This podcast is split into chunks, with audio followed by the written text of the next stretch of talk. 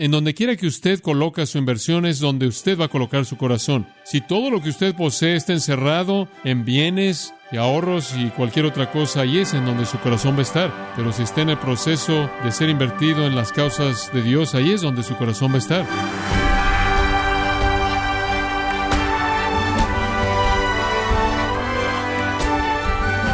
Gracias por acompañarnos en su programa Gracias a vosotros con el pastor John MacArthur. De acuerdo a un artículo publicado, el dinero invertido en las últimas décadas para combatir la pobreza en los Estados Unidos fue de 20 trillones de dólares. El problema es que a pesar de todo ese dinero invertido, la pobreza continúa aumentando. Entonces, ¿cómo puede lidiar con las tentaciones financieras que lo afectan a usted y a su familia? ¿Cómo puede glorificar a Dios con su dinero sin importar cuánto tiene? Averígüelo a continuación en Gracia a vosotros con el pastor John MacArthur, quien continúa la serie titulada Controlando tu dinero. De nuevo tenemos el privilegio maravilloso de llegar al sexto capítulo de Mateo, un texto en nuestro estudio continuo de Mateo, el cual comenzamos a ver el día del Señor pasado, Mateo 6, versículos 19 al 24. Mateo 6, 19 al 24. No os hagáis tesoros en la tierra donde la polilla y el orín corrompen, y donde ladrones minan y hurtan, sino haceos tesoros en el cielo, donde ni la polilla ni el orín corrompen, y donde ladrones no minan ni hurtan. Porque donde esté vuestro tesoro, allí estará también vuestro corazón. La lámpara del cuerpo es el ojo. Así que si tu ojo es bueno, todo tu cuerpo estará lleno de luz. Pero si tu ojo es maligno, todo tu cuerpo estará en tinieblas. Así que si la luz que en ti hay es tinieblas, ¿Cuántas no serán las mismas tinieblas? Ninguno puede servir a dos señores, porque o aborrecerá al uno y amará al otro, o estimará al uno y menospreciará al otro. No podéis servir a Dios y a las riquezas. Martin Lloyd Jones cuenta la historia de un granjero. El granjero entró gozosamente a su cocina un día y confrontando a su esposa,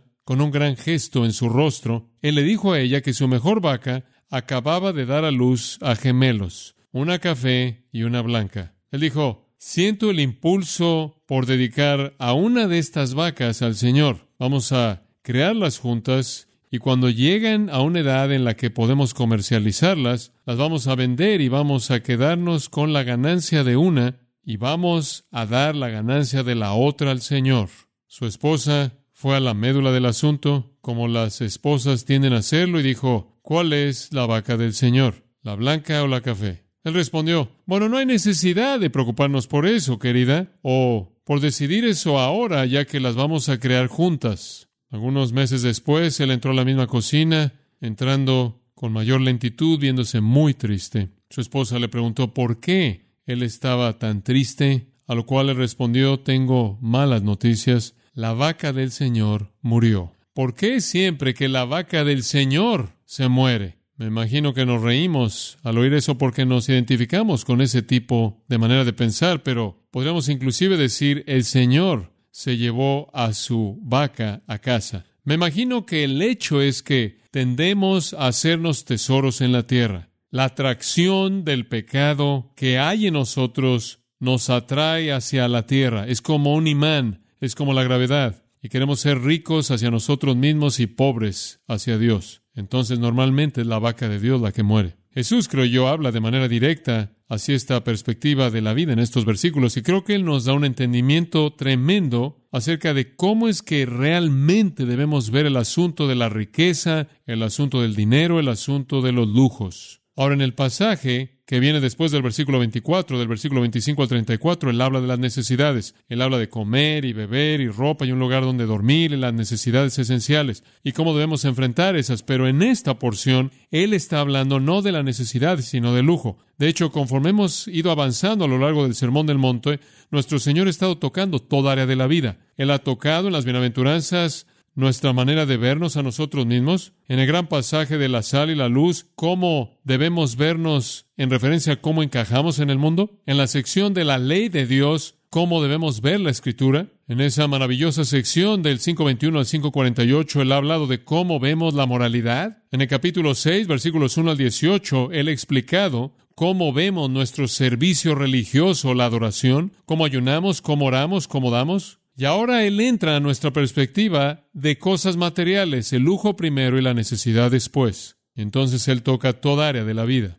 Y llegamos a esta sección y somos confrontados con una afirmación tremenda en el versículo 19. No os hagáis tesoros en la tierra. Y una que la corresponde en el versículo 20, sino haceos tesoros en el cielo. Ahora, ¿qué es nuestro tesoro? ¿De qué está hablando en realidad aquí? ¿Qué es este tesoro en el cielo? Bueno, podremos hablar de esto de una manera muy amplia. Podremos hablar del hecho de que nuestro tesoro en el cielo es una herencia incorruptible, incontaminada, inmarcesible, como Pedro le llama. Podemos decir que nuestro tesoro en el cielo es Cristo más que cualquier otra cosa. Nuestro tesoro en el cielo es fidelidad que nunca será quitada, una vida que nunca terminará, un amor que nunca cesará, una fuente de agua que nunca se secará, un regalo que nunca se pierde, una cadena que nunca se rompe y podremos decir todo aquello que nos ancla a la eternidad es nuestro tesoro. Y podremos hablar en términos generales, pero hablemos en términos muy, muy específicos. ¿De qué está hablando aquí él? ¿De qué está hablando él aquí? Dicho de manera simple, de dinero, lujo, riqueza. Permítame mostrarle esto. Primera Timoteo capítulo 6 es un pasaje de comparación, el cual esencialmente nos indica lo mismo. Primera de Timoteo capítulo 6 versículo 17 versículo 17. A los ricos de este siglo manda, por cierto, esos somos nosotros, todos estamos en esa categoría, que no sean altivos. En otras palabras, no deje que sus riquezas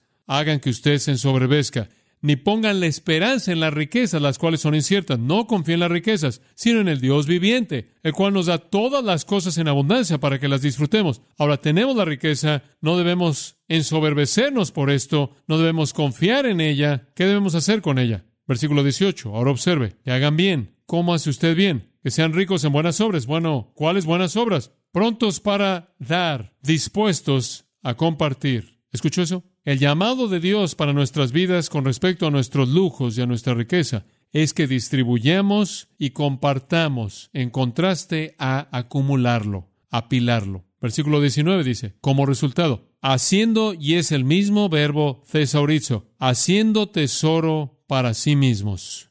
La misma palabra. ¿Qué significa hacerse tesoros en el cielo? Significa distribuir y compartir las riquezas que Dios nos ha dado. De esa manera, dice él, echando buen fundamento para lo porvenir, y echamos mano de la plenitud del significado de nuestra vida eterna. En otras palabras, entonces nos exponemos a nosotros mismos al potencial completo de todo lo que esa vida eterna puede significar. Entre más envío por adelantado a la gloria, mayor la gloria cuando yo llegue ahí. Entre mayor sea la inversión, mayor es la recompensa. Y de esta manera cuando vemos el concepto de tesoro en Mateo 6, específicamente estamos hablando de la riqueza. En Marcos 10:21 la Biblia dice, vendan lo que tienen, denlo a los pobres y tendrán tesoro en el cielo.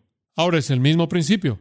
Él tenía más de lo que necesitaba. Él no dijo, vende lo que necesitas. Él dijo, vende lo que tienes, lo que simplemente está apilado. Y en su caso, me imagino que debido a su a sus propios problemas espirituales, pudo haber sido todo lo que él poseía, porque estaba entre él y Dios. Pero para nosotros lo que va más allá de la necesidad, debemos estar dispuestos a darle a alguien que tiene una necesidad. Observe Lucas por un momento capítulo 12, versículo 33. Lucas 12, 33. Y creo que es afirmado aquí de manera tan simple como en Mateo, casi paralelo. Vended lo que tenéis y dad limosnas. Eso significa darle a la gente pobre. Provean para ustedes mismos bolsas que no se desgastan. Él dice, no nada más metan su dinero en bolsas, que se van a desgastar y romper. Coloquen su dinero en bolsas que nunca se desgastan. Observe, un tesoro en el cielo que no se desgasta. ¿Lo ve? Ahí es en donde nuestra inversión debe estar.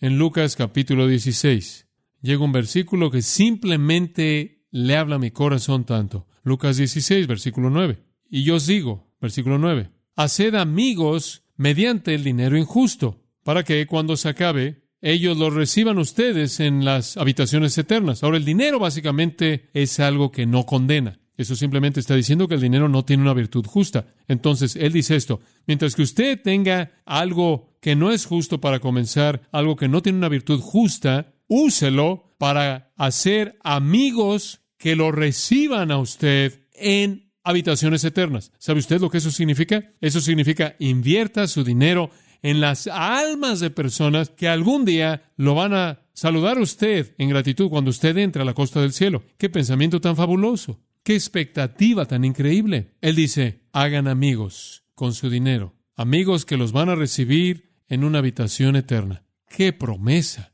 ¿Qué va a hacer usted con su tesoro? Lo que usted guarda aquí, usted lo pierde. Lo que usted envía por adelantado por inversión en las vidas y las almas de aquellos que lo rodean a usted, usted lo gana para siempre. ¡Qué promesa tan gloriosa! Escuche, Proverbios 19, 17 dice esto. El que tiene compasión de los pobres, escuche ahora, a Jehová le presta. Ahora, ¿cuál es el principio básico de un préstamo? ¿Qué es lo que un préstamo implica? A usted se le devuelve. Y entonces Proverbios dice, tienes compasión de los pobres y le prestas al Señor. Y el resto del versículo dice, y aquello que dio se lo devolverá. Dividendos eternos. No esté atado a la tierra, no coloque el tesoro en este mundo, deje de acumular sus cosas aquí, inviértalo para siempre. Ese es el corazón del asunto. Ahora hay una razón para esto. Regresemos a nuestro texto y veamos qué es.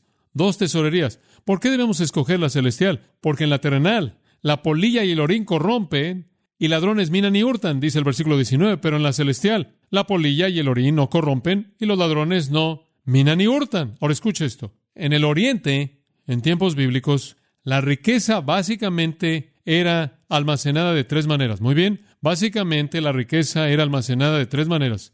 No había papel, no habían libros de banco, no existía el tipo de sistema que tenemos. La riqueza era identificada en bienes literales y básicamente habían tres ropa, grano y oro, o metales preciosos. Ropa, prendas de ropa, grano y oro. Tome, por ejemplo, las prendas de ropa.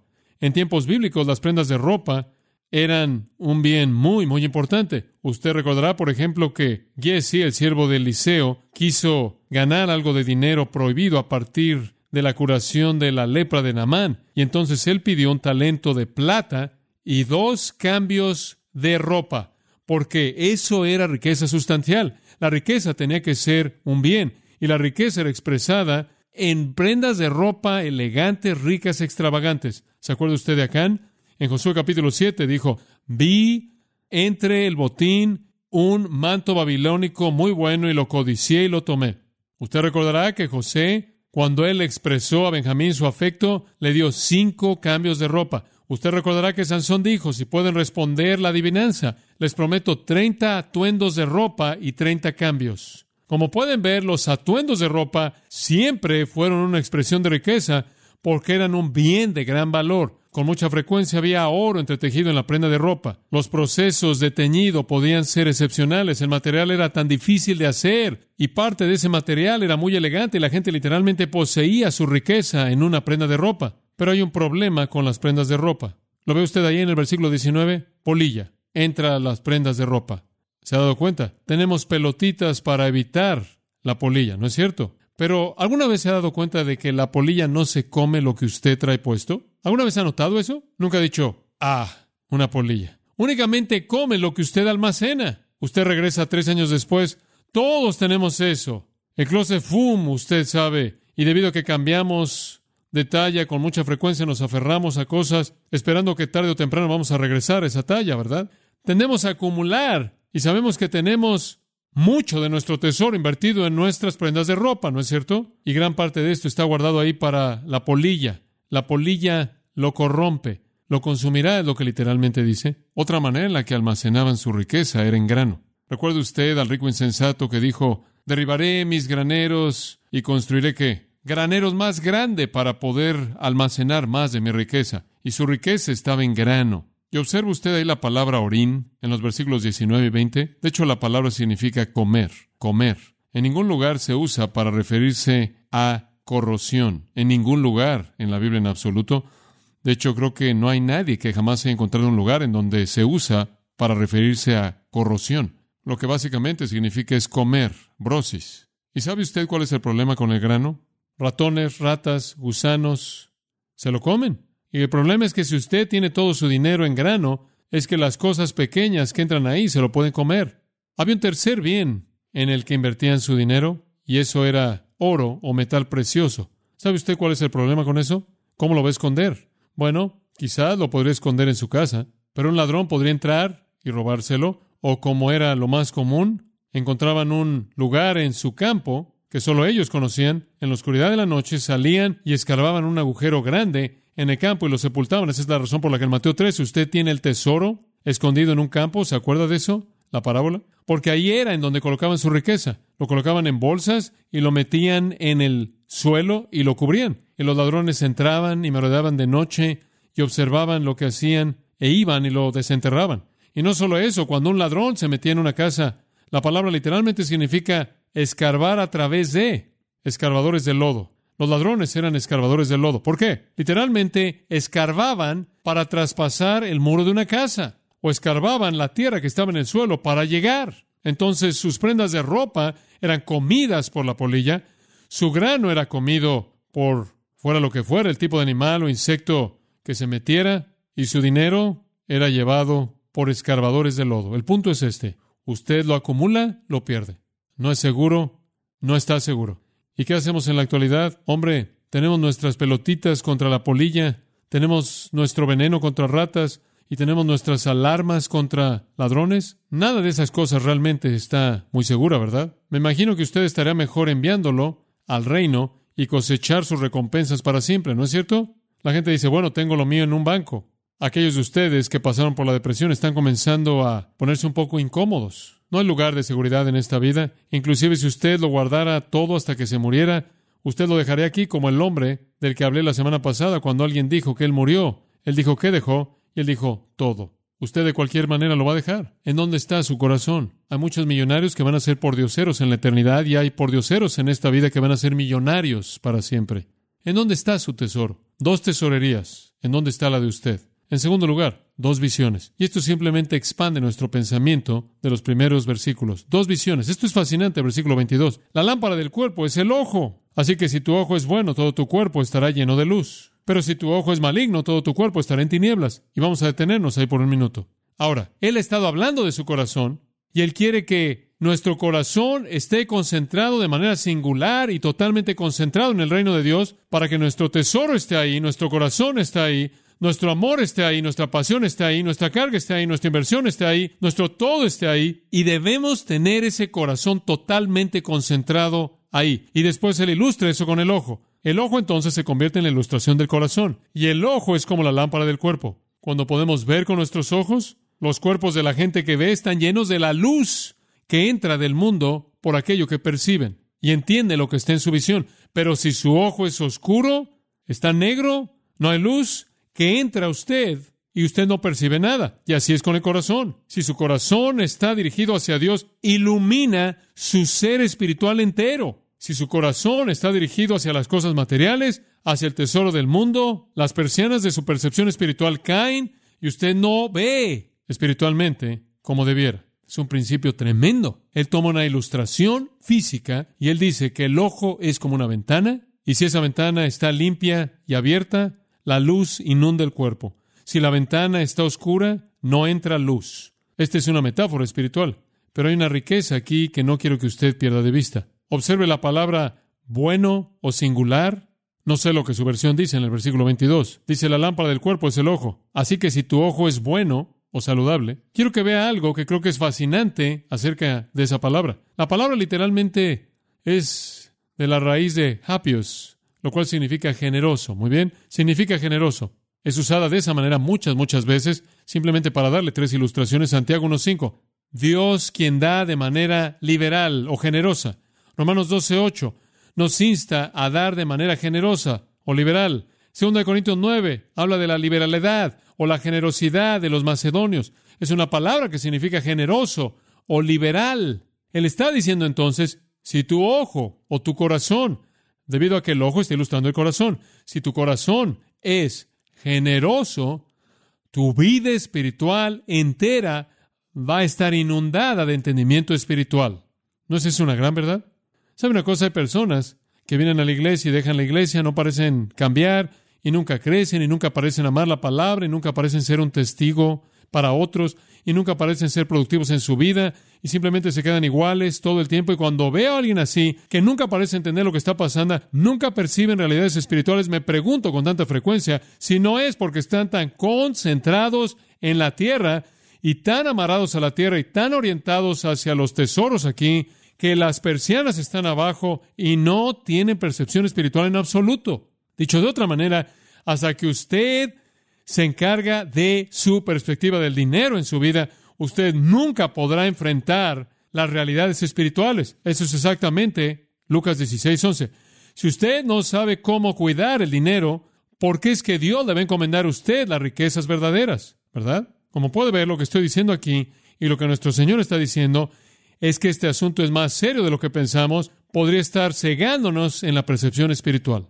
Versículo 23. Pero si tu ojo es maligno, todo tu cuerpo estará en tinieblas. Y ahí a usted se le presenta el ojo malo. Usted ha escuchado esa frase, ¿no es cierto? Le dio un ojo malo. ¿Sabe usted lo que es el ojo malo? Es un coloquialismo judío para apuntar a alguien que no quiere dar. En Proverbios 23, 6 dice, no comas el pan de aquel que tiene un ojo malo. En otras palabras, no comas una mordida del alimento de alguien si se enojan contigo después de cada mordida. ¿Qué hay acerca de Proverbios 28, 22? Esta es una afirmación tremenda. Dice, el que se apresura para ser rico tiene un ojo malo y no considera la pobreza que vendrá sobre él. Usted se apresura por ser rico y usted no es generoso, usted es tacaño y egoísta, ese es el contraste. Muy bien, él dice, tienes dos tesorerías en el cielo o en la tierra. En donde coloque usted su tesoro y es donde su corazón va a estar. Y si su corazón está en el cielo, en donde su corazón está, usted va a tener un espíritu generoso y ese espíritu generoso es como un ojo que ve, que inunda su vida espiritual de percepción. Si su tesoro está en la tierra, usted no va a ver nada, porque las persianas caen en la oscuridad de su avaricia y codicia y usted no verá nada. Y si ese es el caso al final del versículo 23, así que si la luz que en ti hay es tinieblas, ¿cuántas no serán las mismas tinieblas? Simplemente es una afirmación de admiración en donde nuestro Señor está diciendo, cuán grande o absoluta es la oscuridad de uno que debería ver espiritualmente, pero jala las persianas a través de su propia avaricia. El llamado entonces es a la concentración exclusiva celestial, devoción a Dios y hacer tesoro en el cielo de manera singular. Permítame simplificar todo esto en una afirmación. La manera en la que usted maneja su dinero es la clave para su percepción espiritual. Ese es el mensaje de los versículos 22 y 23. Y entonces usted tiene dos visiones potencialmente, dos tesorerías, y usted toma una decisión. Finalmente, usted tiene dos amos, versículo 24. No los puede servir a ambos, o aborrecerá a uno y amará al otro, o se aferrará a uno y menospreciará al otro. Usted no puede servir a Dios y al dinero. Ahora, cada vez que usted entra a este versículo, la gente siempre dice, bueno, no estoy de acuerdo con eso, no puede servir a dos amos, yo tengo dos trabajos, Mm, o mm, mi esposa, tengo a mi esposa y a su mamá viviendo conmigo. ¿Yo puedo servir a dos amos? Digo, no veo lo que le está diciendo. Como puede ver, la razón por la que la gente básicamente dice eso es porque no entienden la palabra servir aquí. No habla de ser un empleado en un trabajo de 8 a 5. Es la palabra duleo, de la cual obtenemos dulos, la cual es la palabra para un esclavo. Usted no puede ser un esclavo de dos amos. ¿Por qué? Porque la esclavitud, por definición, significa que solo tienes un amo y sirves de tiempo completo. Un esclavo no era una persona, un esclavo era una cosa. Un esclavo no tenía derechos. Un amo podía golpear a un esclavo, matar a un esclavo, vender a un esclavo.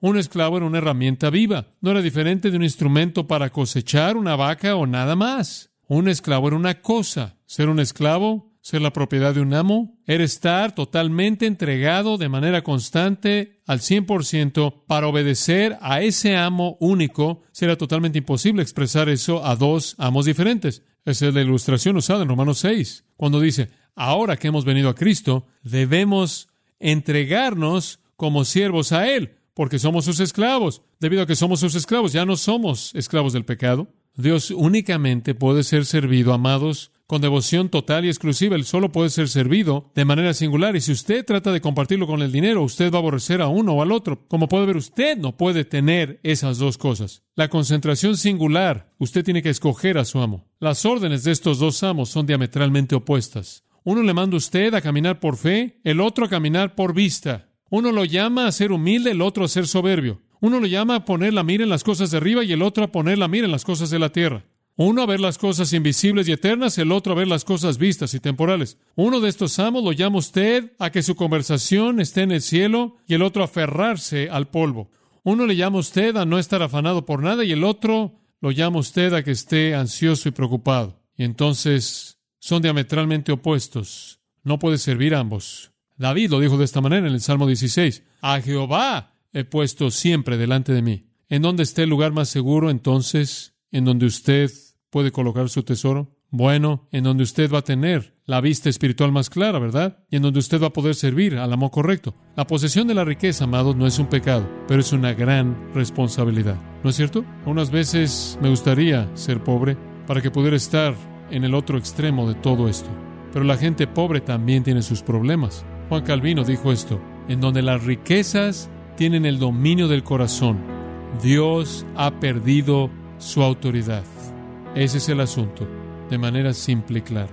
Si puedo tomar una decisión, quiero tomar el dinero que tengo y quiero dárselo a amigos que algún día me van a recibir cuando entre en la habitación eterna. M. E. Burns dijo esto. Las riquezas no las busco ni la alabanza vacía del hombre tú mi herencia ahora y siempre. Un gran pensamiento.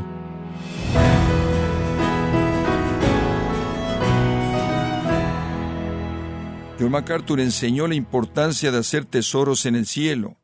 Aún invertir en la obra del reino es parte de eso. La serie titulada Controlando tu dinero, en gracia a vosotros, le ayuda a honrar a Dios controlando su dinero y evitando que éste lo controle a usted. Estimado oyente, tenemos disponible el nuevo libro titulado ¿A quién pertenece el dinero?, escrito por John MacArthur. Aplique principios de mayordomía bíblica para administrar mejor su dinero, adquiriendo ¿A quién pertenece el dinero?, escrito por John MacArthur, en gracia.org o en su librería cristiana más cercana.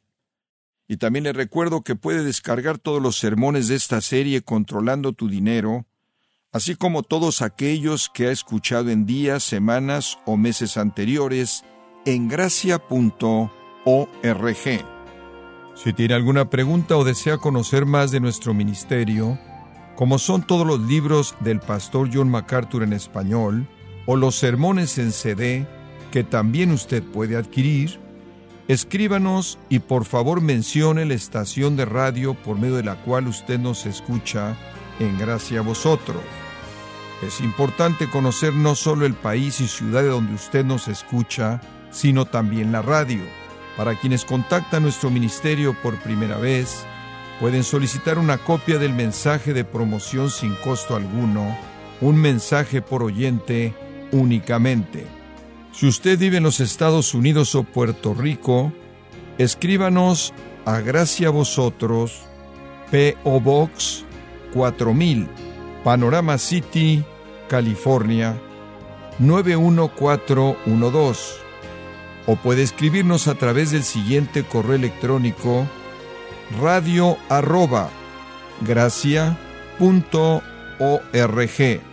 En nombre del pastor John MacArthur, de nuestra asistente administrativa Jessica Fonseca, así como del personal, queremos darle las gracias invitándole para que nos acompañe en la próxima edición y juntos continuar desatando la verdad de Dios un versículo a la vez, en gracia a vosotros.